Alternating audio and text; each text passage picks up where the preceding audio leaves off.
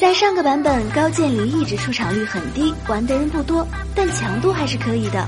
在这个射手当道的版本，中路的地位真的是举步维艰，经常就是打着打着经济就倒数了。即使射手前期发挥不好，经济也能很高。所以现在的法师最好是能以较低的经济处理发育很肥的射手。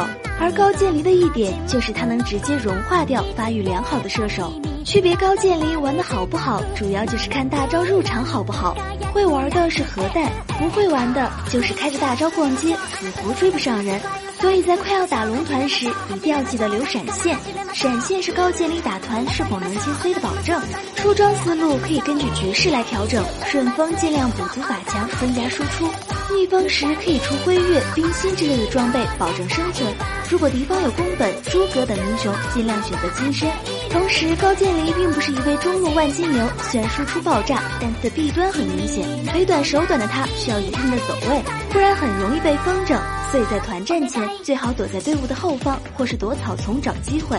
最后，祝大家用高渐离冲分顺利，一往无前，直上巅峰。